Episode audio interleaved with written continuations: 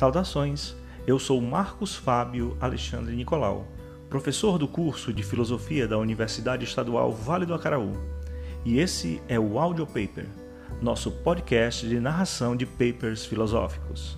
Nesse segundo episódio, apresentamos o paper Método e Ato Filosófico em Hegel, que apresentou a tarefa aparentemente irrecusável à filosofia de buscar a união entre o método do conhecimento e o conteúdo ao qual se aplica, a partir de um sistema que almejou ser capaz de se autofundar e justificar, doando bases sólidas não somente a si, mas a toda e qualquer ciência.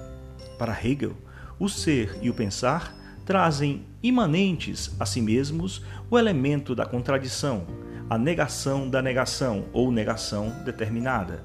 Por isso, o método dialético hegeliano não é de forma nenhuma diferente de seu conteúdo, pois é o conteúdo em si mesmo, ou o ato filosófico de apreender a estrutura e o desenvolvimento da própria ideia absoluta no real. O link de acesso desse paper, direto no site da revista Dialectos, encontra-se na descrição desse episódio. Vamos ao texto.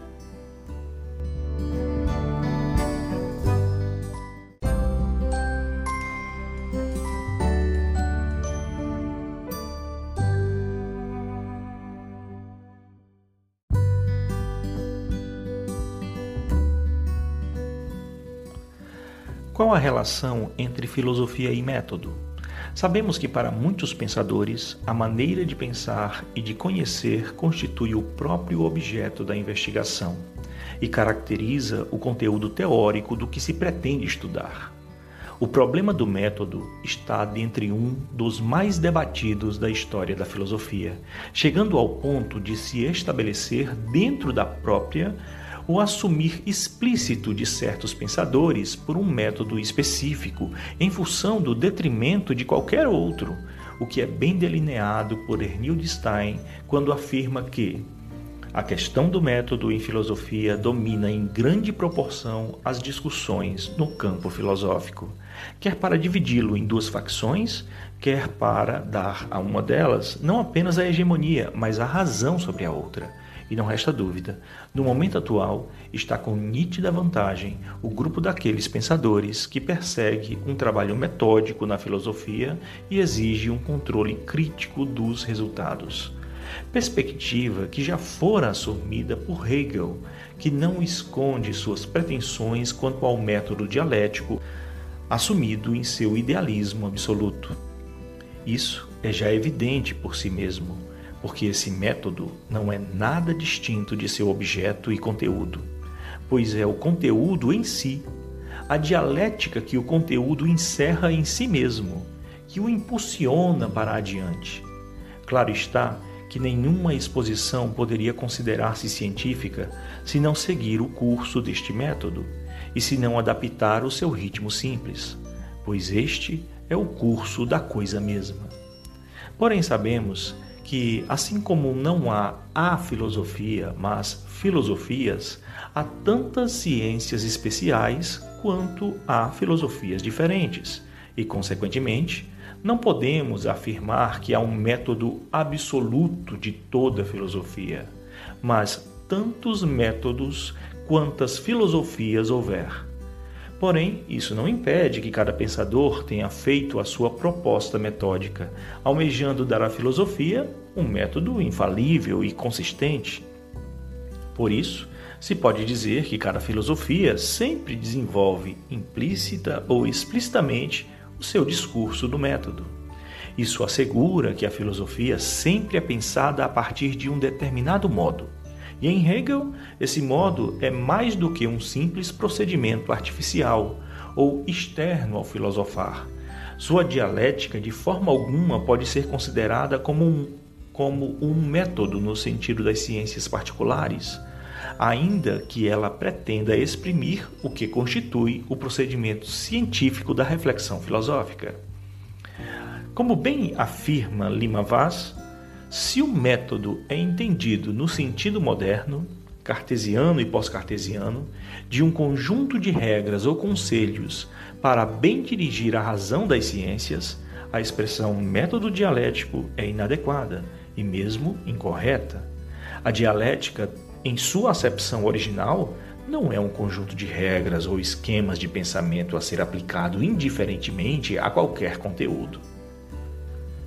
Por isso, Hegel busca romper com a aplicação de métodos em filosofia, propondo um novo paradigma de investigação, missão já explicitada na fenomenologia do espírito. Mas não é difícil perceber que essa maneira de proceder, expor uma proposição, defendê-la com argumentos, refutar o seu oposto com razões, não é a forma como a verdade pode manifestar-se. A verdade é seu próprio movimento dentro de si mesma. Mas aquele método é o conhecer que é exterior à matéria. Por isso, como já notamos, é próprio da matemática. E deve-se-lhe deixar, pois tem como princípio a relação de grandeza, relação carente de conceito, e tem como matéria o espaço morto e o uno igualmente morto.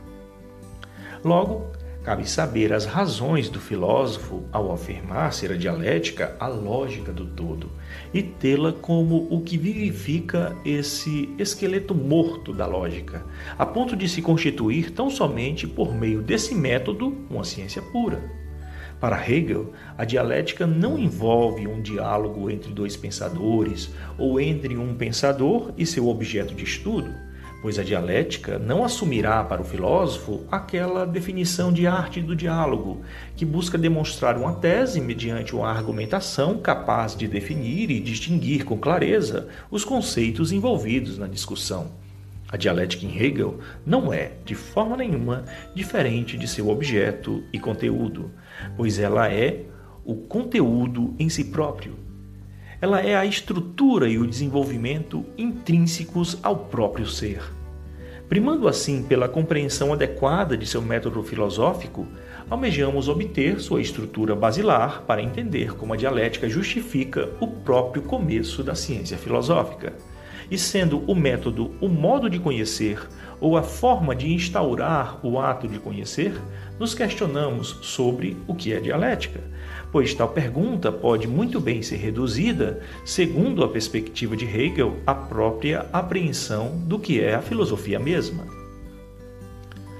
A contradição em todas as coisas, pois a contradição é a raiz de todo movimento e vitalidade. Pois só na medida em que algo tem em si mesmo uma contradição, se move, tem impulso e atividade. Assim, a metafísica que apresenta a verdadeira natureza das coisas é a metafísica da contradição. E a lógica, que se identifica com tal metafísica, apresenta as próprias determinações imanentes ao pensamento, sendo por isso denominada a lógica da contradição. Hegel põe no lugar da tradicional lógica de raiz aristotélica, na qual se tomaria da metafísica o princípio de não contradição e se faria dele o princípio fundamental ao qual toda transição lógica seria requerida a aderir, uma nova lógica, direcionada precisamente ao pensamento da contradição, uma lógica que afirmaria tal pensamento. Uma lógica que reconhece plenamente que é ridículo dizer que a contradição não pode ser pensada.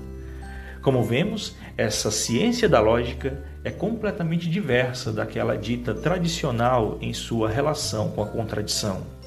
Em lugar de um princípio que excluiria a contradição do ser, que a baniria da verdadeira natureza das coisas, a metafísica iria agora, com Hegel, expor a contradição existente por toda parte, em todas as coisas, pois inerente à sua natureza.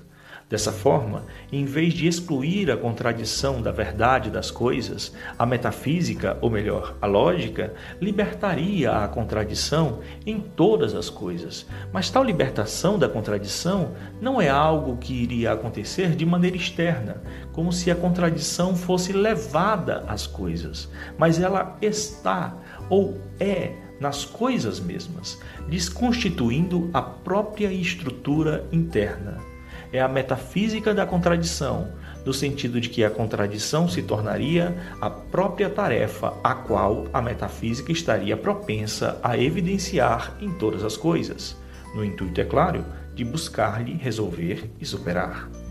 Por isso, Hegel se refere à contradição como uma identidade de opostos, pois reconhece que a contradição perdura em todas as coisas, não simplesmente como contradição, mas como um relacionar intrínseco entre os opostos. Note-se que isso já foi antevisto na fenomenologia do espírito, onde o espírito não só postula e suporta a contradição, mas também a supera, como bem foi exposto por Gadamer. Como pertence à essência do espírito sustentar a contradição e mantê-la nele precisamente como unidade especulativa dos opostos, a contradição, que era a prova de nulidade para os antigos, se converte em algo positivo para a filosofia moderna, e principalmente para a filosofia hegeliana. Porém, como pensamento especulativo. A metafísica expõe as contradições, mas não as deixa ficar simplesmente como contradições, como opostos rígidos. É sua tarefa superar a contradição, pois somente nesse trabalho do negativo ocorre o desenvolver do conceito. Esse é o caráter específico do pensamento especulativo, consistir unicamente em agarrar os momentos opostos em sua unidade Dessa forma, o pensar especulativo não impõe de fora a unidade sob a qual os momentos contraditórios seriam absorvidos, suprassumidos, pois cada lado da antinomia, cada momento do processo descobre sua relação intrínseca com seu oposto, tanto que a identidade mesma do momento já prova ser uma identidade de opostos, sendo sua unidade uma fusão de dois momentos de si mesmo e seu oposto. O que o pensamento especulativo mostra é que na relação com seu oposto, cada momento é unido a si mesmo, que ambos os momentos em sua oposição são, não obstante, para ser tomados juntos, apreendidos pela razão em sua unidade. Desse modo, o pensamento especulativo deixa a positividade da união ser produzida pela negatividade da oposição.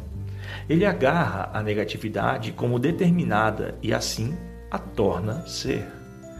Por isso não se pode separar a contradição da própria constituição da realidade, pois isso representaria a negação do devir, ou seja, a incapacidade de perceber que cada conceito encerra em si uma potencialidade que permite sua transformação em detrimento do processo de determinação, o que ocorreria é a estagnação conservadora, peculiar às formas lineares de pensamento. Pois, para ser capaz de captar a contradição intrínseca à realidade, a lógica hegeliana opera por meio de outro tipo de negação, a negação determinada, que faz a transição de um momento dialético a outro ligando todas as fases entre si e estabelecendo uma continuidade entre elas. A negação determinada expressa o movimento em direção à solução daquela inconsistência ou falta que o primeiro momento do processo dialético sofre, o que possibilita o processo de determinação. Esse automovimento da unidade dialética, isto é, a própria negação será negada de modo determinado, ou seja, vai ser negada de maneira que ela mesma permaneça conservada em seu negativo. Processo descrito no esquema afirmação, negação, negação da negação, ou negação determinada, que dita o ritmo da dialética hegeliana. Por isso, para Hegel, o pensamento especulativo é o único que, por meio da negação determinada, pode abranger a contradição, o que pode ser atribuído a essa característica toda especial de sua dialética. Para o filósofo, a contradição entre os dois primeiros termos é intrínseca ao conteúdo deles e tem de ser preservada, transformada, levada adiante, o que significa ser suprassumida, para que se dê a transição de um momento a outro. Assim, o método hegeliano é o processo no qual a contradição deve ser considerada e trabalhada, pois, como ele mesmo diz no primeiro volume da Enciclopédia das Ciências Filosóficas em Compêndio, Ela ocorre e deve ser tida como a própria alma motriz do pensamento e da própria ciência. Hegel põe a contradição no próprio núcleo do pensamento e das coisas simultaneamente. O pensamento não é mais estático, ele procede por meio de contradições superadas e guardadas, como num diálogo em que a verdade surge a partir do discurso e das contradições. Uma proposição não pode se pôr sem se opor à outra em que a primeira é negada, transformada em outra que não ela mesma. Essas proposições se solicitam umas às outras e, apesar de opostas, tendem a formar uma unidade de contrários, uma grande síntese, como diria Cerny Lima. Tal relação é a dialética, na qual, por sua interdependência, nenhuma dessas proposições pode existir sem estar em diálogo com as demais. Assim, a primeira proposição encontra-se finalmente transformada e enriquecida numa nova fórmula que era, entre as duas precedentes, uma ligação, uma mediação, uma reflexão. Seria esse o verdadeiro método da filosofia, que não apenas se distinguiria dos métodos analítico e sintético, pois conteria também os elementos positivos desses, enquanto suprassumidos. O método da verdade, que concebe o objeto, é sem dúvida, como já foi demonstrado, analítico ele mesmo, pois permanece absolutamente do conceito. Porém, é ao mesmo tempo sintético, pois por meio do conceito o objeto está determinado dialeticamente e como outro. Tal método dialético visa preservar a ciência filosófica de cair no unilateralismo do entendimento, que separa os diferentes e não vê relação entre eles. Tal proceder unilateral estabelece uma identidade morta, insuficiente e incompleta, pois a identidade por si só destacada da diferença é carente de sentido e, considerada por si só, acaba por frear o processo de determinação.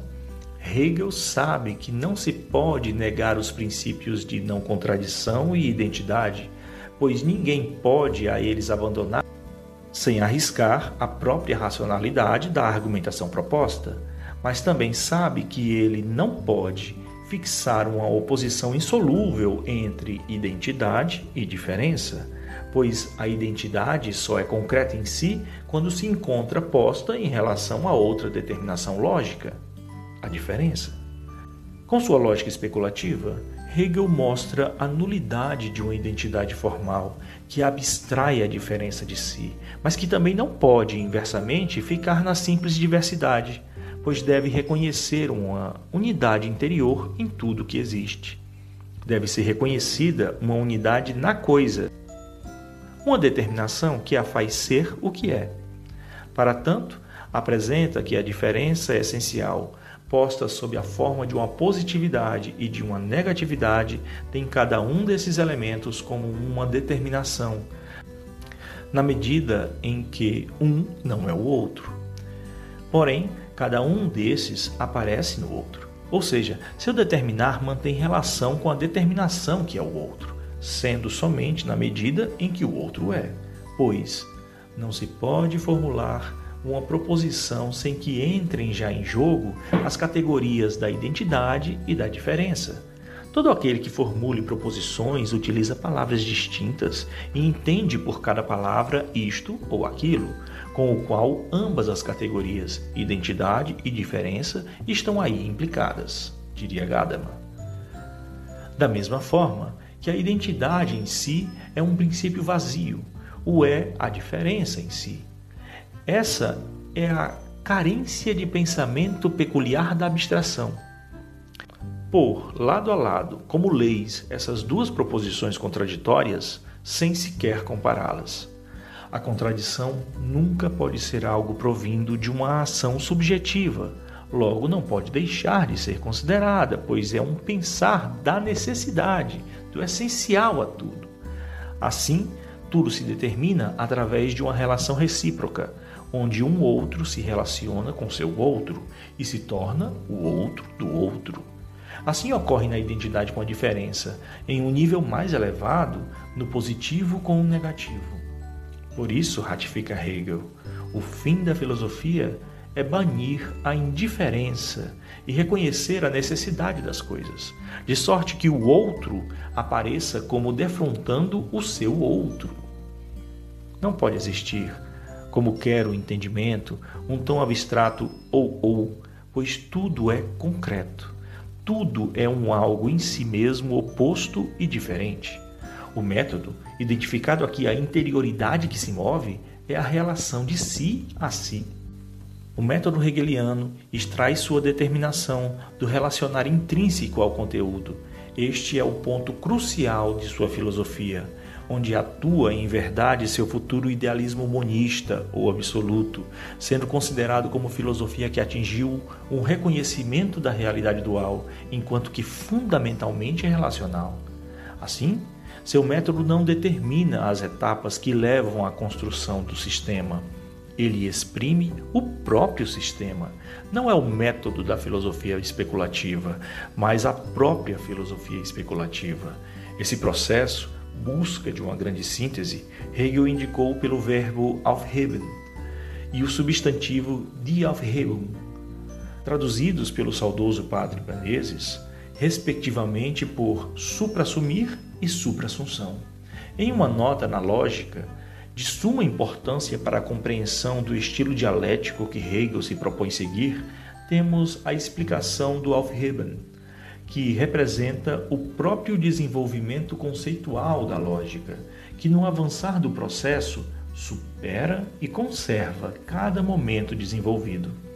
É interessante encontrarmos no prefácio à Fenomenologia do Espírito o parecer de Hegel sobre o método triádico, provindo de Kant e assumido por Fichte, que muitos autores de história da filosofia têm como próprio de Hegel, mas que ele mesmo não emprega em nenhum lugar essa terminologia para designar a sua própria dialética. Logo, a forma tese, antítese, síntese não deve ser vista sem reservas impostas pelo próprio Hegel. Para ele, tal forma triádica ainda é carente de conceito e morta, um esquema sem vida, um verdadeiro fantasma, igualando-se ao formalismo já tão criticado anteriormente. Pois o método científico não pode ser reduzido a uma mera tabela. Assim, a estrutura do processo dialético hegeliano, dita por muitos manuais triádica, poderia ser tida, com o aval do próprio Hegel, como constituída por quatro fases o que é exposto nessa passagem do terceiro volume da Ciência da Lógica. Se, em geral, se quiser contar, o termo que é contado como terceiro pode também ser contado como quarto, e a forma abstrata pode considerar-se, em lugar de uma forma tripla, como uma forma quádrupla. O negativo, ou seja, a diferença, se encontra desse modo contado como uma duplicidade. O terceiro, ou seja, o quarto, é em geral a unidade do primeiro e do segundo momento, do imediato e do mediado. Que seja esta unidade, como também que toda forma do método seja uma triplicidade, é por certo apenas o lado superficial, extrínseco da maneira de conhecer. Pois podemos reconhecer como momentos do processo um primeiro, em si, imediato, universal. Um segundo, um ser aí, um particular, primeiro negativo. Um terceiro, ser para si, negação absoluta ou negação da negação. E, por fim, um quarto, ser em si para si, ser um singular. Isto se dá porque o processo dialético supera a contradição posta por ele mesmo, pois não se pode permanecer na contradição. Se deve buscar sua solução. Note-se que a contradição é o que não pode ser. Ela não pode subsistir no sentido de se fixar, permanecer, sob o risco do discurso perder sua logicidade. Esses dois tipos de negatividade, bem diferentes um do outro, que se sucedem, podem ser determinados da seguinte forma: a primeira desempenha o papel de uma relação com um outro um deparar-se frente a um outro, gerando uma particularização. A segunda negação, diversamente, trabalha no sentido de uma afirmação de si e já constitui um novo ciclo posto de uma nova contradição. E é aqui que podemos afirmar um terceiro momento que já pode ser identificado como um quarto. Esse dito quarto momento dialético é, na verdade, a unidade dos três momentos aludidos. Ele é a verdadeira grande síntese. A negatividade considerada constitui agora o ponto de ligação do movimento do conceito é o ponto simples da referência negativa a si mesmo, a fonte mais íntima de toda atividade, de todo alto movimento vivente e espiritual, a alma dialética, que tem todo o verdadeiro em si mesmo e por cujo meio ela somente é um verdadeiro. Com efeito, somente sobre esta subjetividade se funda a eliminação da oposição entre conceito, realidade e unidade que é a verdade. Segundo Hegel, o processo de determinação do conceito, a ciência filosófica, é compreendido através da transição daquele momento inicial, um simples imediato, que se reconhece como um mediado relacionado com um outro, ou seja, que o universal, mesmo em sua imediaticidade, é um particular. Logo, esse outro, esse segundo que surgiu, é o negativo do primeiro e deve ser considerado como o primeiro negativo, o qual já conceituamos acima. Esse momento da relação com um outro acaba por marcar o perecer desse primeiro, do imediato. Mas esse outro, momento de sua primeira negação, não pode ser considerado um negativo vazio, um simples nada que marcaria a impossibilidade da progressão proposta por Hegel, como se nós fôssemos levados a cair em uma aporia insolúvel. Mas, na verdade, esse outro do primeiro, ou negativo do imediato, está determinado como o mediado, porque contém em si a determinação do primeiro. Logo, também pode ser atribuído a ele um caráter positivo e determinado. Ocorre aqui a Aufhebung, pois o primeiro é conservado e mantido no outro, ainda que esse outro seja sua negação. Assim, a dialética hegeliana busca a todo custo manter firme esse positivo em seu negativo, sob o risco de parar o processo de determinação caso isso fosse realizado. Para Hegel, se precisa ao mesmo tempo apenas a mais simples reflexão para convencer-se da absoluta verdade e necessidade dessa exigência. E pelo que se refere aos exemplos, a propósito de provas, toda a lógica consiste nisso. Salienta-se, então, que o segundo negativo, o negativo do negativo, consiste naquela superação da contradição, dita anteriormente como extremamente necessária, sendo ela o momento mais íntimo, mais objetivo da vida e do espírito, por cujo meio este chega a ser um sujeito, uma pessoa, um livre. A dialética hegeliana engloba o momento do especulativo ou positivamente racional, ou seja, o jogo das determinações que se eliminam e complementam reciprocamente, movimento de produção de conceitos que é identificado com o próprio conceito. O desenvolvimento do conceito anuncia claramente a verdade da dialética. Por isso, a dialética é tida por Hegel como o procedimento superior do pensamento e, ao mesmo tempo, a marcha e o ritmo das próprias coisas. Chamamos dialética ao superior movimento racional, do qual tais termos, que aparecem absolutamente separados, transitam um para o outro por si mesmos, por meio do que eles são e assim a pressuposição de seu estar separados se suprassume. E a natureza do princípio da filosofia se impõe para Hegel justamente por ser ele consciente de que não se pode aderir a nenhum método que seja exterior ao seu conteúdo. Se deve antes buscar um método capaz de unir forma e conteúdo. Método esse que tem raiz dialética e está inteiramente unido ao próprio desenvolver do conceito, ou seja, da ideia absoluta.